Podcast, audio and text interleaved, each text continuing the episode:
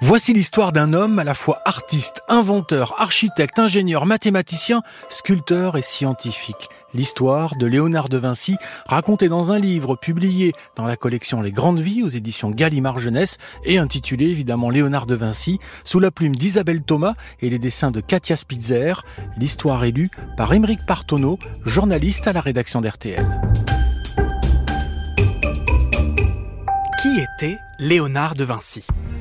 Artiste ou ingénieur Architecte ou scientifique Sculpteur ou inventeur Les carnets de Léonard, remplis de croquis d'oiseaux, de personnes, de paysages, de machines et de plans de bâtiments, démontrent qu'il était tout ça à la fois. Leonardo da Vinci, un jeune artiste fort talentueux. C'était un grand artiste, mais il fut aussi l'un des premiers scientifiques à comprendre le monde en observant attentivement tout ce qui l'entourait. Vous êtes quelqu'un de très étrange, vous en êtes conscient Son histoire, commence dans un petit village nommé Anciano, près de la ville de Vinci, dans les collines de Toscane, en Italie. Léonard naît le 15 avril 1452. Ses parents ne sont pas mariés et ne vivent pas ensemble, mais le jeune garçon est proche d'eux. Il passe la plus grande partie de son enfance dans la propriété de son père. Léonard ne va pas à l'école, ce qui lui laisse beaucoup de temps pour partir à l'aventure. Les collines de la campagne toscane constituent un terrain d'exploration idéal. Un jour qu'il s'aventure dans une caverne obscure, il découvre les ossements fossilisés d'une baleine préhistorique dans la roche. Le jeune Léonard se révèle brillant en mathématiques, en musique et en art. Un jour, Ser Pierrot, son père, lui demande de décorer un bouclier en bois pour un fermier. Léonard se dit qu'un bouclier doit terrifier les ennemis et leur glacer le sang. Il pense alors à Méduse, la plus terrible gorgone de la mythologie grecque qui transformait en pierre ceux qui croisaient son regard. Parfait, se dit Léonard, et il se met au travail. Il parcourt les champs et les bois pour capturer lézards, criquets, serpents, papillons, sauterelles et chauves-souris. De retour chez lui, il les dispose ensemble pour créer un monstre hideux qu'il représente sortant d'une caverne obscure, le venin aux lèvres, soufflant de la fumée, avec les yeux qui lancent des flammes. Quand Ser Pierrot découvre la peinture, il a un mouvement de recul. Il est terrifié. Léonard est ravi, c'est l'effet recherché. Il réalise que l'art est un moyen de provoquer des émotions. Je dessine ce que je vois. Le père de Léonard trouve que le bouclier est trop beau pour un simple fermier, et il préfère le vendre. Au XVe siècle, il est d'usage que les fils fassent le même métier que leur père. Mais la loi italienne interdit la profession de notaire aux enfants dont les parents ne sont pas mariés. Ser Piero se dit que, à la place, Léonard peut devenir artiste. Avec toute sa famille, il part s'installer à Florence et à 15 ans, Léonard devient l'apprenti du célèbre peintre Andrea del Verrocchio. Hmm. Le trait est bon, ainsi que les formes. Je vous remercie. Verrocchio possède un très grand atelier où sont réalisés plusieurs types d'œuvres destinées à une clientèle aisée. Des vaisselles en or, décorations religieuses, des fresques pour les églises ou des statues pour les jardins publics. C'est l'endroit idéal pour un esprit curieux. Léonard a beaucoup à apprendre. Les règles de perspective qui viennent d'être inventées, travailler l'argile pour couler des statuettes en bronze, piler des pigments naturels et les mélanger à du jaune d'œuf pour en faire de la peinture, c'est le secret de la fabrication des couleurs. Il commence par de petits exercices sur des toiles de grande taille. Le baptême du Christ mesure près de 2 mètres de haut. Léonard est chargé de peindre l'ange qui apparaît à gauche. Verrocchio trouve l'ange tellement réussi qu'il fait de l'ombre au reste de la toile. Du coup, il demande à Léonard de s'occuper de tous les tableaux, tandis que lui-même se consacre à la sculpture. Après dix ans d'apprentissage, Léonard ouvre son propre atelier à Florence. Il compte parmi ses clients les Médicis, une des familles les plus riches et influentes d'Italie. Voici l'artiste qui va peindre ton portrait. Leonardo da Vinci. Il applique tout ce qu'il a appris pendant sa formation, mais il commence à se détourner de la peinture traditionnelle. Au lieu d'imprégner de pigments un enduit mural humide, pour créer une fresque, il préfère utiliser la peinture à l'huile sur des panneaux de bois. Comme l'huile sèche plus lentement, l'artiste peut alors travailler davantage sur les détails. Léonard découvre ainsi comment rendre l'aspect soyeux des cheveux, ajouter un paysage en arrière-plan, une peau lumineuse et fraîche et des bijoux qui scintillent. Dans leur atelier, les artistes les plus prisés de la Renaissance utilisent des livres de motifs pour leur faciliter la tâche. Quand, par exemple, on leur commande un tableau avec des chevaux, ils disposent de modèles dessinés dans différentes postures qu'ils n'ont plus qu'à recopier. Mais Léonard préfère observer la nature et dessiner ce qu'il voit vraiment. Même pour représenter des créatures imaginaires, comme un dragon, il s'inspire de vrais animaux afin de les rendre plus crédibles. En fait, Léonard se sert de l'art pour mieux comprendre la nature. Il est temps de vous passer commande, Leonardo. En 1481, un groupe de moines demande à Léonard un tableau représentant l'adoration des mages, une scène célèbre de la Nativité. C'est sa première grande commande. Il se met au travail avec enthousiasme. Certains pensent qu'il s'est représenté lui-même dans ce tableau. Il a deux ans pour terminer la toile, mais il quitte Florence pour Milan et la laisse inachevée. Tout Florence en parle en ce moment. C'est le sujet de conversation de tous les salons. Je suis très flatté. Mais c'est vrai. Les gens disent que la scène de Leonardo est une œuvre d'art incomparable. Et je me réjouis de voir ce grand artiste de retour chez nous. On ignore les raisons de son départ. Peut-être qu'il est fâché. Les Médicis viennent de confier aux plus grands artistes toscans la décoration de la chapelle Sixtine à Rome, tout juste achevée. Mais ils n'ont pas convié Léonard. Léonard a peut-être tout simplement envie de nouveautés. Milan est une ville plus importante et plus riche que Florence. Elle se prépare à faire la guerre et recrute dans ce but des ingénieurs.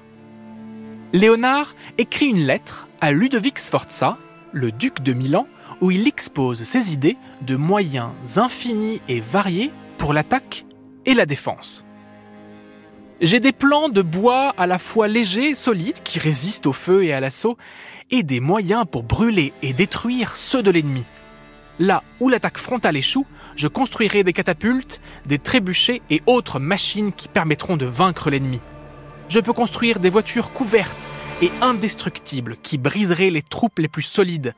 J'ai également inventé des armes permettant de lancer des rafales de petites pierres à la manière d'un orage de grêle.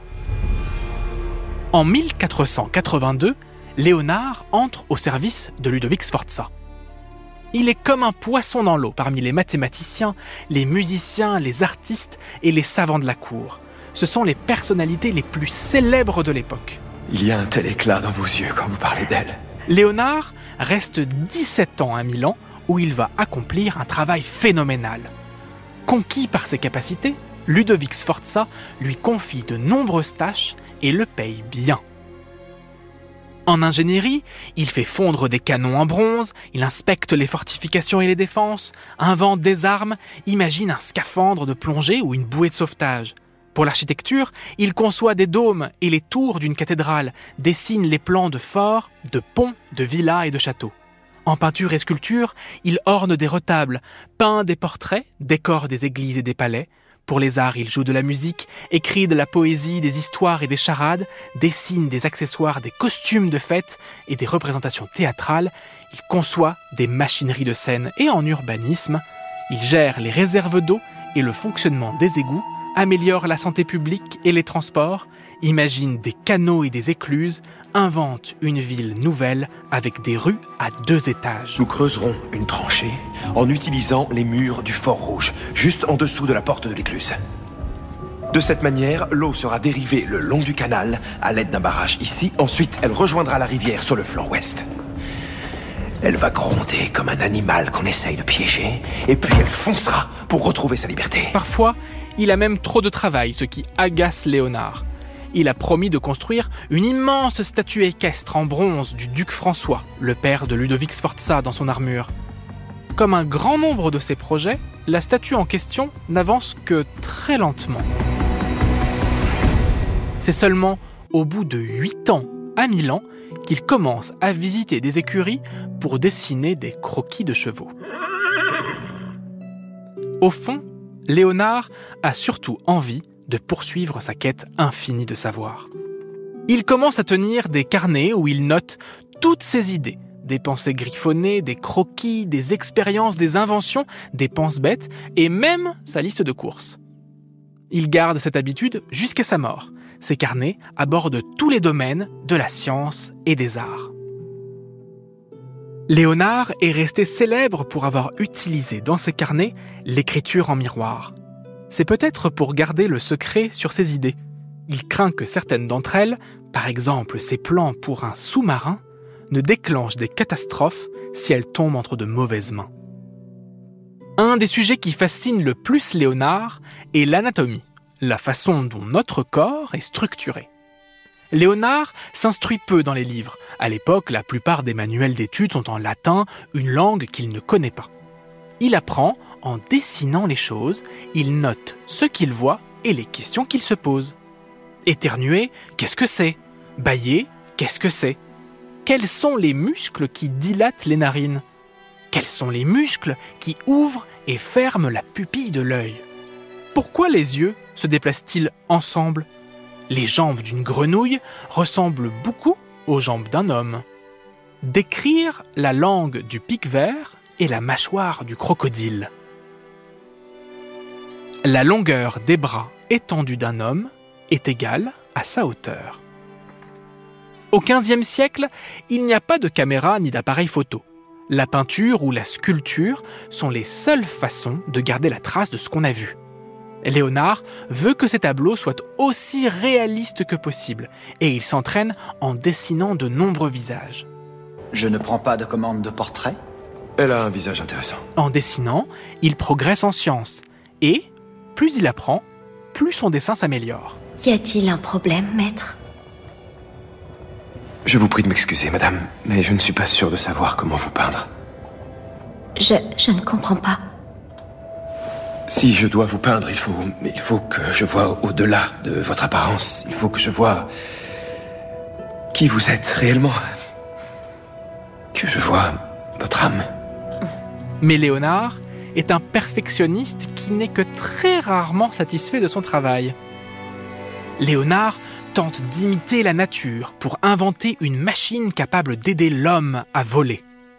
Il dessine des plans pour des appareils dont les ailes battent comme celles d'un oiseau. De même qu'il apprend davantage en sciences grâce au dessin, il invente des machines en les dessinant.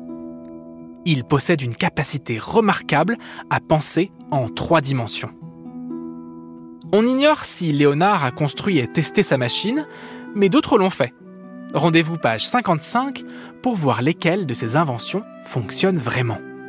En 1945, Ludovic Sforza demande à Léonard de représenter la scène sur une fresque murale au monastère Santa Maria della Grazie.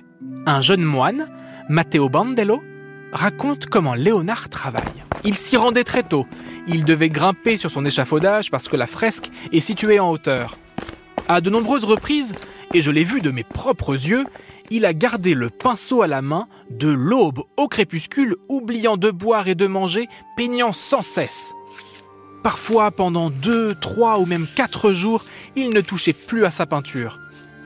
Même s'il pouvait passer une ou deux heures par jour à simplement l'observer. Les moines trouvent que Léonard travaille trop lentement, et ils s'en plaignent. Mais il a une bonne excuse. Les hommes de génie accomplissent parfois les plus grandes tâches quand ils travaillent le moins. La scène s'avère être l'une des plus belles œuvres de Léonard. C'est aussi la dernière commande qu'il honore pour Ludovic Sforza à Milan. Comme nombre de projets de Léonard, le cheval géant ne sera jamais achevé. Léonard a simplement le temps de fabriquer un modèle en argile à taille réelle, mais les troupes françaises prennent la ville et renversent Ludovic Sforza. Léonard fuit Milan et se réfugie à Venise. Son modèle, 7 mètres de la crinière au sabot, sert de cible de tir. À cette époque, Léonard est célèbre dans toute l'Italie et il n'a aucune difficulté à trouver du travail. Après un bref séjour à Venise, il regagne Florence. La ville est en guerre contre Pise, sa voisine. On charge Léonard de détourner une rivière pour priver Pise de son accès à la mer. C'est une tâche irréalisable. Il accepte aussi de nouvelles commandes de peinture, en particulier une fresque sur le mur de l'hôtel de ville pour célébrer la victoire de Florence à la bataille d'Angari. Léonard est sur le point de peindre quand le destin frappe.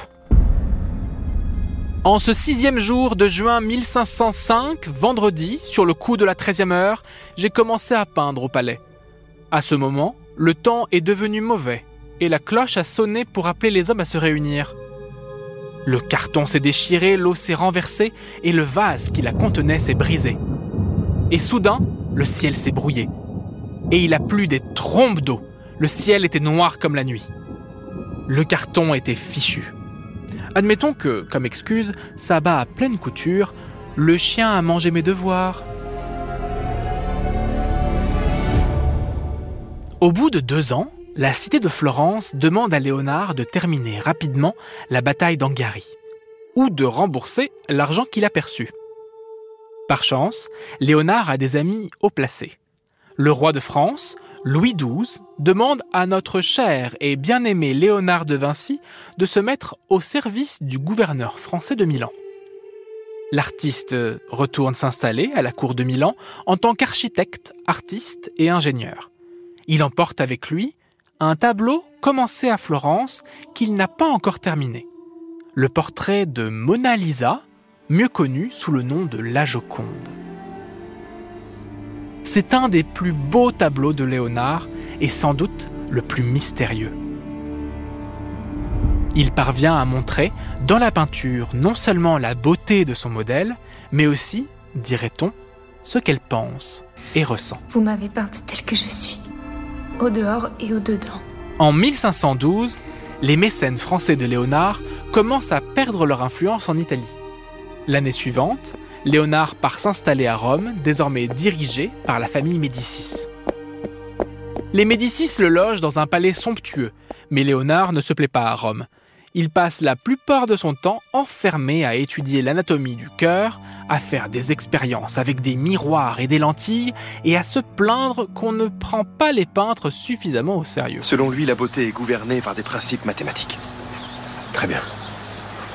C'est un petit peu plus droit ici. C'est très important d'étudier l'anatomie.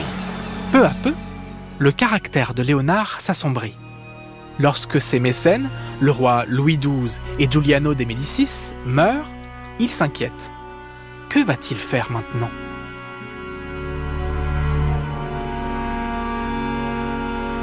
En 1515, Léonard imagine et fabrique un grand lion mécanique, cadeau des Médicis à François Ier, le nouveau roi de France. François Ier est sûrement ravi car il adore l'art.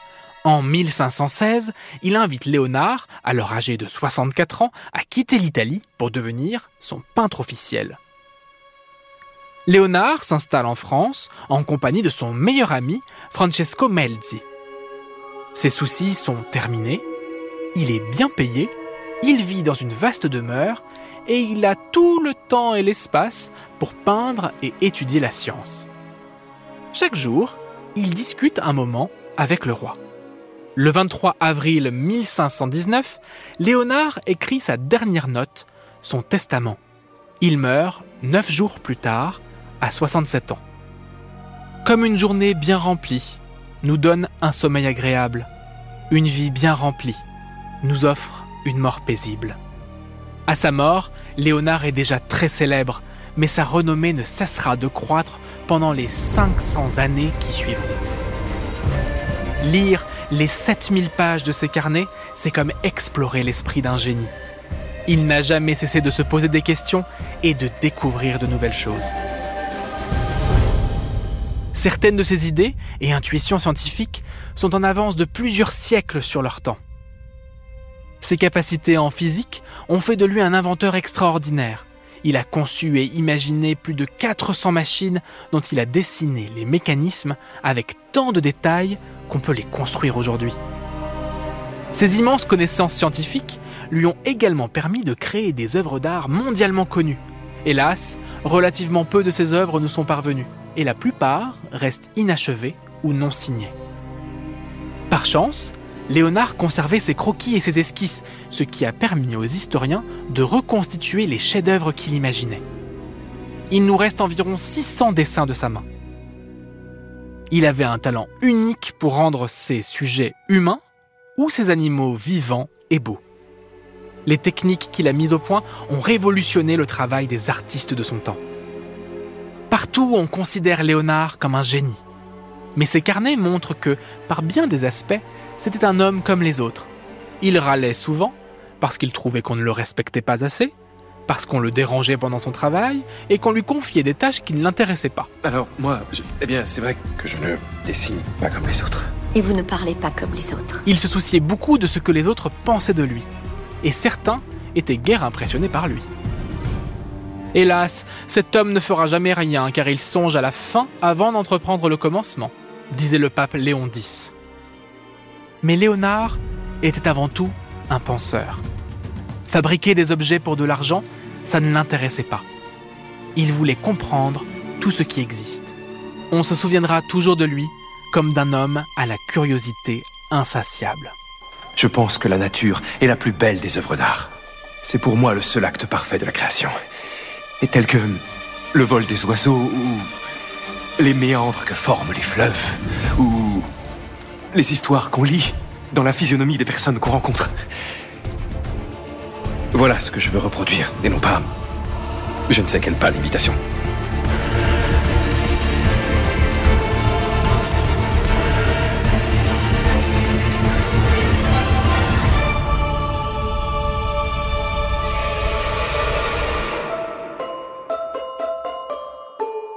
Ainsi se termine l'histoire de Léonard de Vinci, un génie de la peinture, sculpteur, architecte et on l'a vu, mathématicien ou encore scientifique.